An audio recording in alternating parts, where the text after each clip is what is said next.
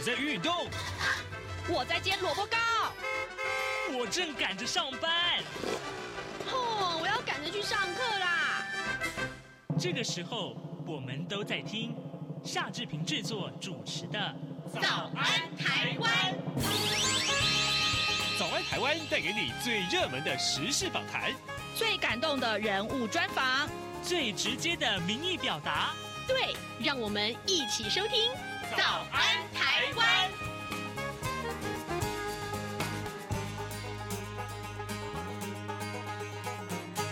早安，台湾！我是夏志平。今天是二零二四年的一月十号，星期三。在今天的早安现场这个单元里面，我们仍然持续为您关注选战话题。各位，你有没有想过啊？就是年轻人他们在选战当中扮演怎样的角色呢？还有就是年轻人关心选举吗？好，待会儿呢，我们要为您连线访问台湾青年民主协会理事长啊，张玉萌。我们请张理事长跟大家分享，其实啊，年轻人很在意选举的哦。好，呃，在跟呃张理事长连线之前，志平有一点点时间来跟大家说一说各平面媒体上面的头版头条讯息。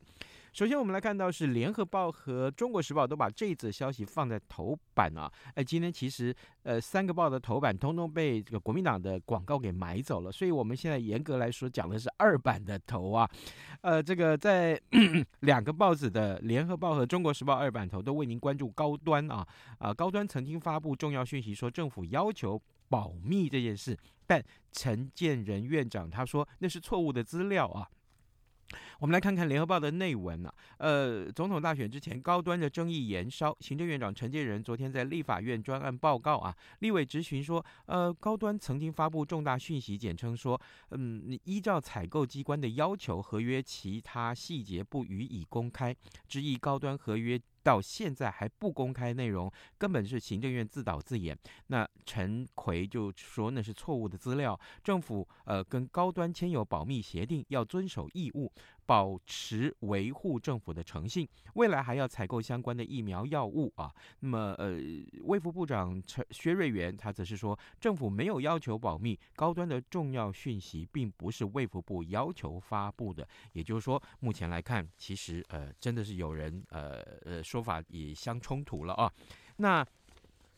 自由时报的二版头告诉我们说，呃，这侯友谊向柯文哲喊话说，当选以后啊，蓝白共治啊。呃，二零二四大选最后三天的关键期，而国民党的总统候选人侯友谊，他昨天出席呃嘉义市的这个造势晚会的时候，向民众党的对手柯文哲喊话，邀请柯文哲的白色力量一起团结下架民进党。好，这就是自由时报为您关注的话题。不过我们有一点点时间来看一看，其实昨天下午的很多人的。手机上都出现这一则简讯，就是中国的火箭啊飞越台湾，那国防部发了警报啊，发了发了警报，但是呢，英文版的用字不当，所以呢，国防部致歉啊，国防部致歉。呃，国防部昨天下午首度发布了国家级的警报简讯，说中国发射卫星已经飞越了台湾南部的上空，请民众注意安全。不过呢，在英文的这个部分呢，就用 missile 这个字来呃这个呃。呃，说呃用了这个字啊，那结果呢，很多的民众就恐慌啊。那当然，呃，今天呃蓝营啊，昨天蓝营就说啊，这真的是国家级的诈骗。哈哈，好，这个到底怎么样呢？我们也看到国防部其实是致歉了。各位何妨用呃另外一种态度来看待它？现在时间是早晨的七点零四分十秒啊。我们先进一段广告，广告过后马上要跟张理事长连线喽。台湾即将在一月十三号举行第十六任总统、副总统暨第十一届立法委员选举。台湾民众手中的每一票都攸关台湾的未来，甚至也牵动了世界局势的变化。一月十三号下午五点到晚间十点，央广将直播五个小时的开票影音特别节目，邀请五位学者及时观察开票结果，并且解析选后的台湾政局。对外关系与两岸情势的发展，欢迎中短波的听友使用央广网站或是以下三个频率收听：九六六零千赫、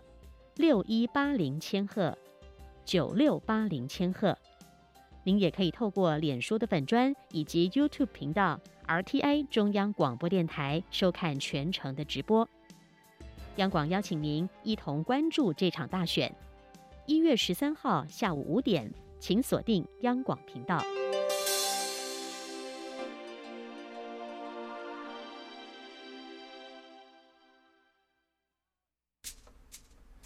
早安，台湾，你正吃着什么样的早餐？吐司加火腿蛋，咬一口，然后收听中央广播电台。早安现场。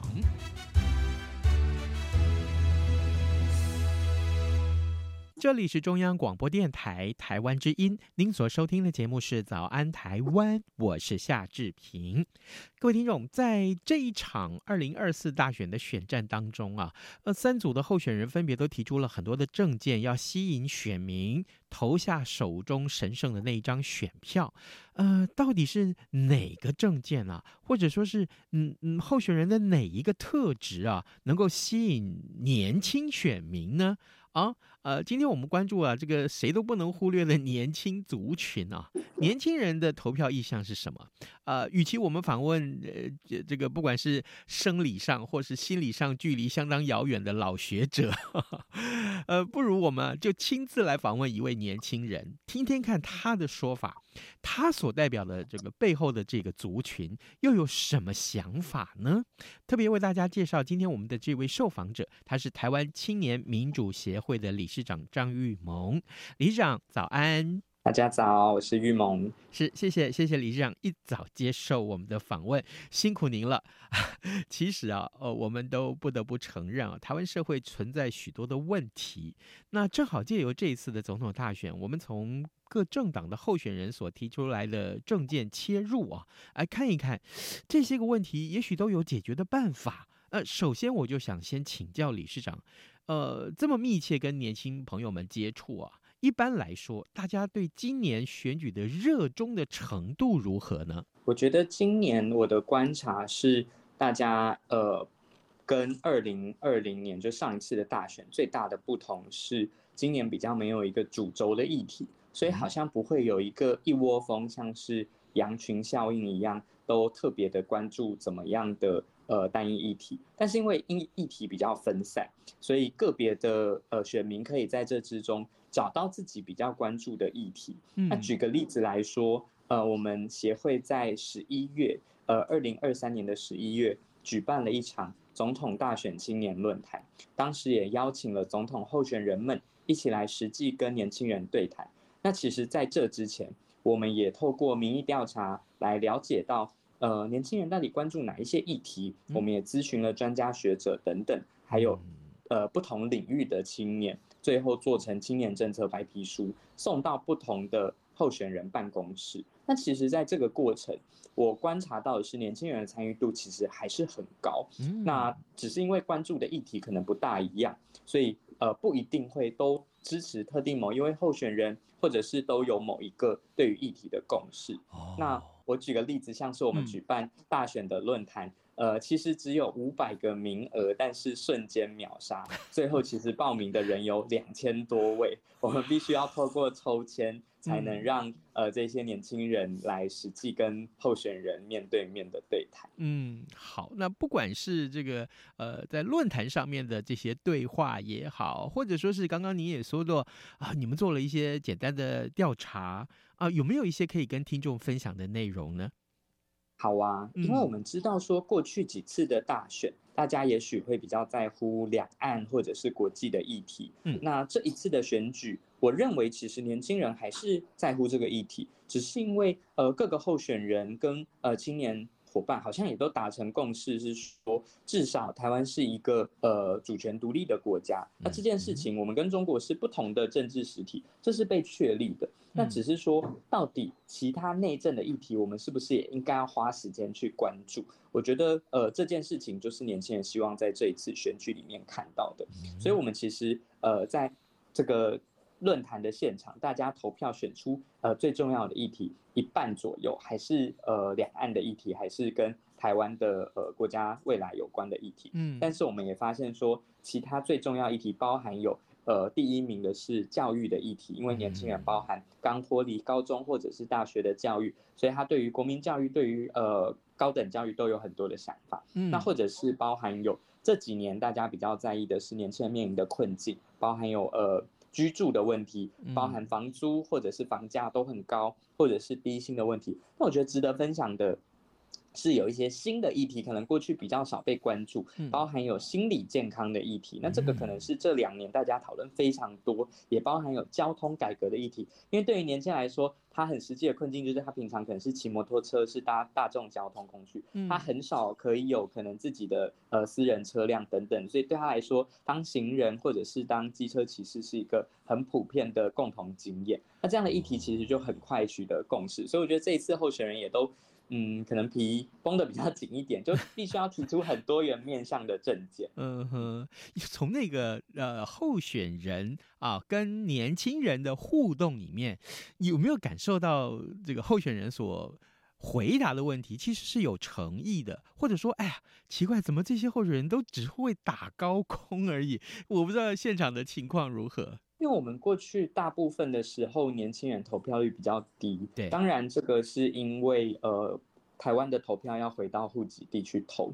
所以呃，对于我们来说，年轻人是比较多没有居住在户籍地的。嗯。那这就形成一个结构性的因素，是年轻人比较不投票，那候选人就没有那个诱因或动机去提出年轻人有关的政见。那年轻人也因为候选人就。好像都不管我们，所以我们就更正当化说，哎，反正我投票也不会改变。但是我们也都知道，大概近十年来这件事改变很多，尤其是这一次中选会公布说，我们的手头族有超过一百万人，大概有一百零二万。嗯。那包含青年选民，其实大概有四分之一左右的。呃，这个投票权人都是青年选民，所以呃，不同阶段包含有大学的族群、刚毕业的社会新鲜人，或者是可能三十多岁刚成家，或者是刚生小孩，这不同的呃生命阶段，其实大家看到的问题应该不大一样。但是我觉得这一次，嗯，其实各个候选人至少都认为说，哎，制度性的解决青年的议题是很重要的。所以举例来说，我们看到。个别的候选人，他都提出说，应该要继续的来跟社会沟通十八岁公民权的议题，因为我们对于年轻人要参与公共事务是很支持的。那我们也看到各个候选人，他都用不同的方式来提出，哎，面对现在的低薪高房价，到底怎么解决？所以有一些候选人他提出了社会住宅的这个 KPI 的指标，有一些候选人他认为说，哎，除了我们现在。刚刚立法院通过的最低工资法，他认为这个根本不够，所以可能我们还是必须要对，譬如说上市上柜的公司有基本的呃薪资透明化的规定。嗯，那我觉得这些可能就是一些真的在过去可能呃四年前八年前大家没有想过说，哎，我们的选举其实虽然还是多少一定会有政党之间的攻防或口水战，但是我觉得对于政策的讨论好像有比较深入，不论它是不是。呃，就是真的有诚意或主动做这件事。那我觉得以结果论来说，的确这一次的选举带动的政见讨论，呃，候选人是比较需要负责任的讨论这些政策细节。哇。这个结果看起来非常非常的丰硕啊！呃，各位听众，今天早上志平为您连线访问的是台湾青年民主协会的理事长张玉萌。我们请理事长在节目中啊，跟大家分享啊，过去这段时间，其实你以为年轻人不关心选情吗？错。真的不是这样，他们还特别跟候选人举办了一场论坛，邀请候选人来到论坛当中，跟大家面对面的沟通。当然，这么多的啊、年轻人所遇到的问题，他们一一的会诊之后，也看到了呃这个三位候选人都给予啊大家相当多的回应，这也是我们看到很好的一个直接的民主的互动。对于提升年轻人愿意回乡去投票啊，我想这是绝对是有正面的帮助。呃，刚刚呃，李长也告诉我们，在这场这个论坛里面，看到了很多大家对于目前所遭遇问题所提出来的看法，像低薪啊，像这个呃找工作很难这件事情，甚至于大家从前没有出现过的，像心理健康、像交通改革这些，大家也都关注。可是，嗯，我想请教一下，因为我后来看到一些国外的媒体的报道，李长，大家可能国外这个媒体很关注，就是说，那年轻人找工作跟低薪这两件事情，对于这些族群来讲，呃，可能真的很难克服。呃，我我我想进一步请教理事长，就是说，那我们有没有提出一些具体的建议给候选人？那候选人当然，呃，也许会有一些，这是一个长久以来的一些呃，看到了一些比较比较沉重的问题，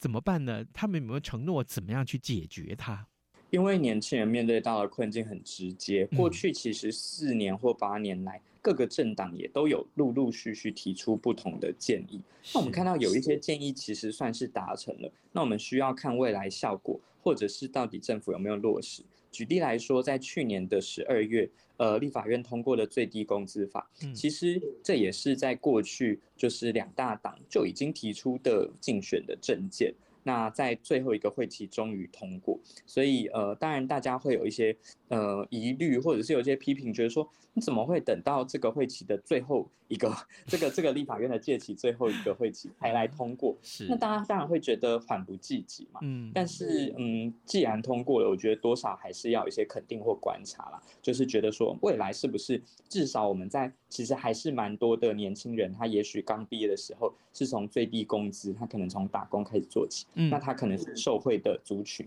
但我们也看到说，现在其实在，在呃疫情之后，包含有通货膨胀，所以年轻人面对到的呃物价通膨，还有包含房价，还有包含低薪，这整个问题全部呃搅和在一起。嗯，那呃这一次的选举，我认为就有一些候选人提出一些呃比较不一样的解方。举例来说，有人认为说，我们应该比较关注在整体产业的升级。因为我们发现说，台湾其实并不是薪资低，台湾是薪资分配真的不均。举例来说，我们的高科技产业起薪其实不低嘛，大概也许你会有六万、七万，甚至是十万左右从起薪开始做。但我们不能期待说所有的呃年轻人毕业都去科技业啊，所以我们发现说最低薪的产业大概就是呃餐饮业或者是呃旅宿业，那这些其实也是年轻人。呃，过去投入门槛比较低，但是这几年不太愿意做的事情，所以我们就发现整体的恶性循环是这些产业其实大量的缺工，但年轻人又觉得说这个薪水实在太低了，太辛苦了，我不想要做这样的产业。嗯嗯、那我们有没有办法让这样的产业是提升它的附加价值？也让年轻人未来发现说，哎，我这样做这样的产业是有前途、有出路的，那我可以来投入。这个其实并不是现在劳动部的发展方向，现在劳动部反而是希望把这些年轻人引导到比较高薪的产业。那我认为这个是可以讨论的，也是这一次选举中我发现就有一些不同候选人提出的政策方向是不一样的。那我觉得这个很好，是因为台湾过去因为长期讨论统独，所以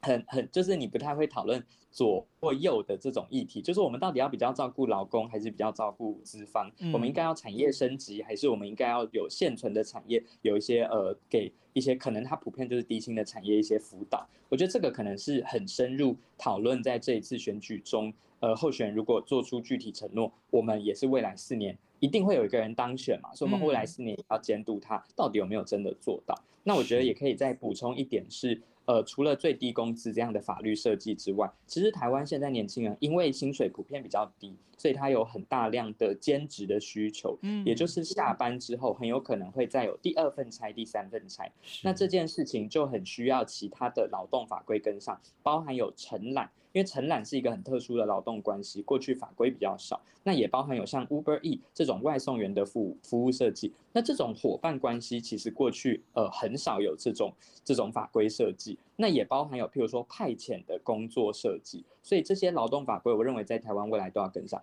当然，这个是比较呃左派的这种想法，是在劳动法规的去琢磨，但是我也发现说，既然我们比较少。呃，我们的统独意识慢慢达成一个基本上往中间靠的共识之后，嗯、我们就可以开始讨论，哎，台湾到底应该要花在劳动法规上多少的功夫，然后让年轻人可以至少有一些法规保障，从基本的薪水开始始做起，然后产业它应该要负担哪一些呃社会责任，然后怎么样的呃产业呃企业可能会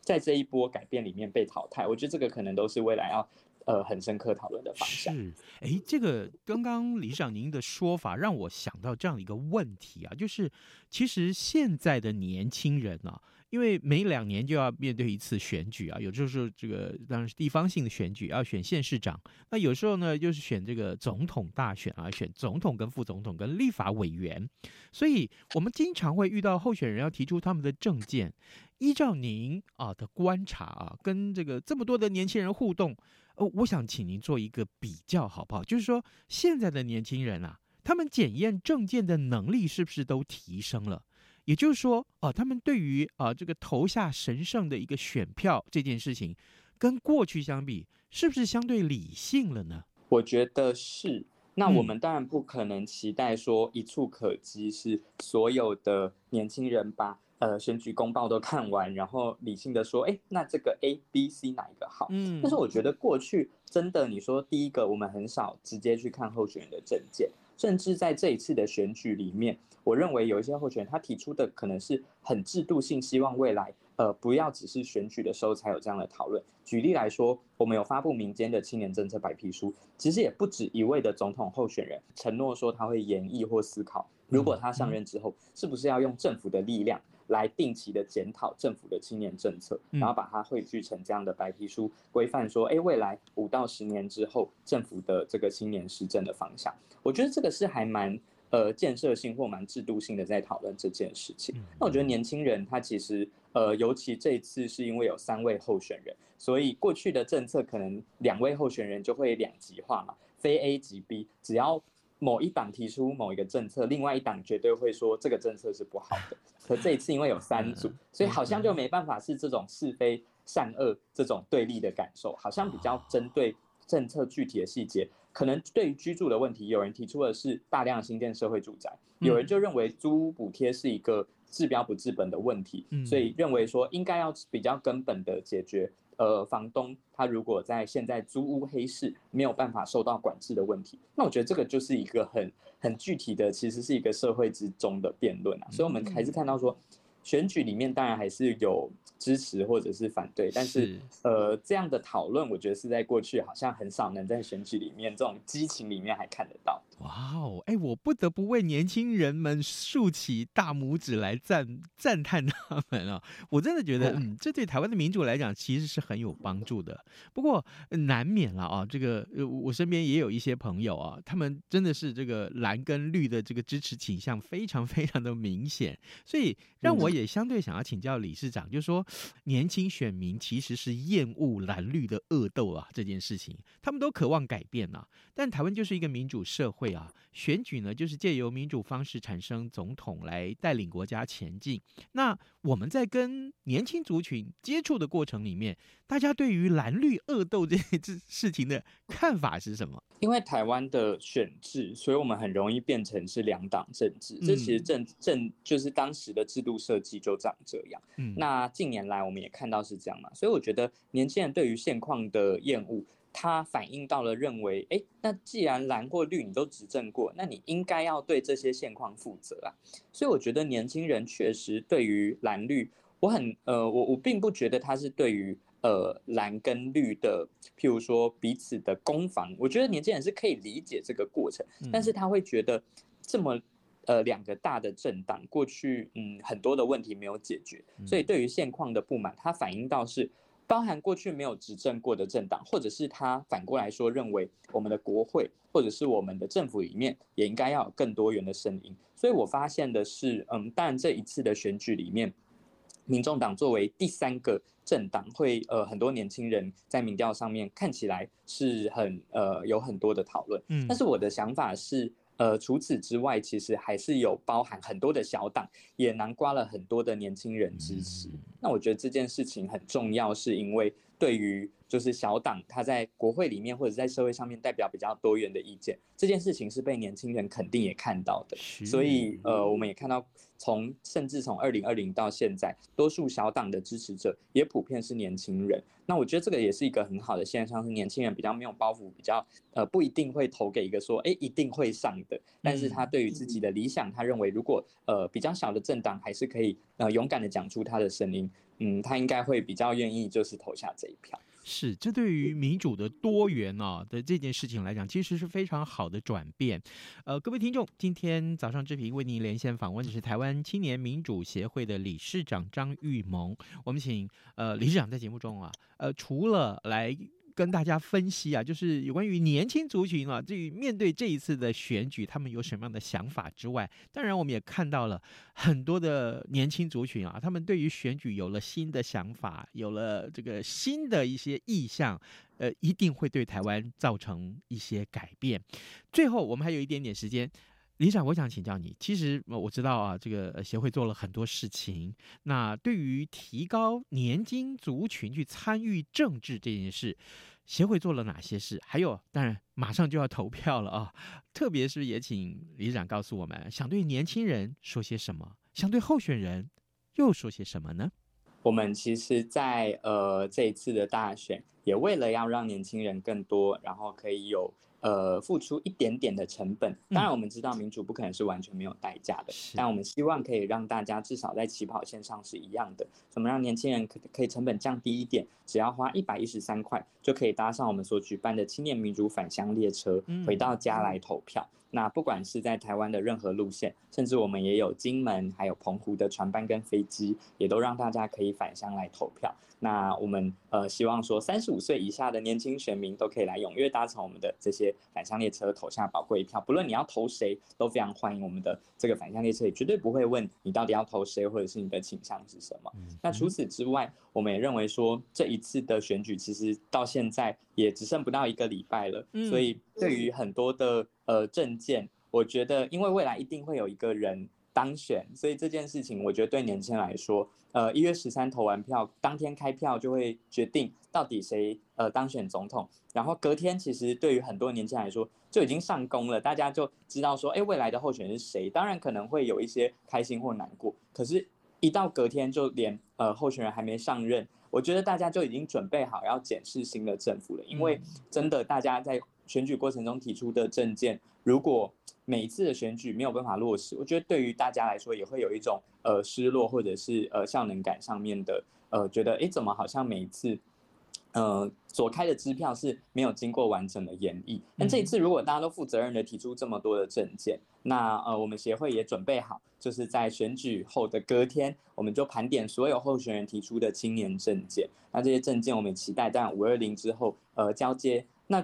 未来四年就应该好好的来落实啊，所以呃，我觉得所有候选人也呃，如果当选了，开心一天就好，因为隔天照理来说就应该好好的来演绎说，我们到底要如何呃让这些政见落实，然后把国家带往一个真的对青年友善的方向。太好了，各位呃，真的。以志平这样一个老 Coco 啊，这个 LKK 的这个老年人 来讲啊，呃，今天我们可以听到年轻人这样来在这场选举里面发表他们的看法，我相信这是再高兴不过的事情。就让我们用这样的心情一起来期待这场选举啊，对台湾产生良好的转变。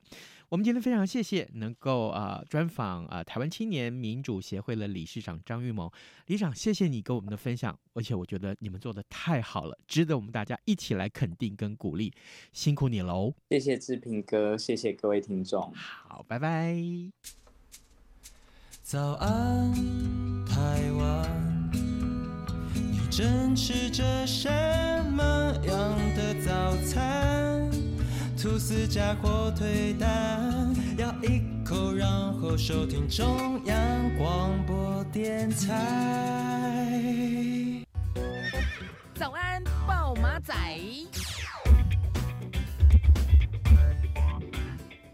还是跟选举有关的话题哦。中选会昨天公布了正副总统呃这个选举的这个选举人的人数是一千九百五十四万八千五百三十一人。那其中啊六都一共有一千三百五十八万多人，好占这个总选举人的百分之六十九点四。在呃礼拜六的这个。呃，下午的五点钟到晚上的十点钟，我们会有一个开票的现场节目啊。志平会在啊、节目当中，我们跟张旭华主播一块来陪伴大家啊，呃，看一看这场选举最后的结果如何。但是，更重要是我们邀请到五位的学者一起来跟我们解读这场选举的结果。我们欢迎大家可以利用各种管道啊收听呃央广这次为您在选举中所做的这个重要的转播。今天节目时间也差不多到了，就祝您有有愉快的一天，咱们明天再会喽。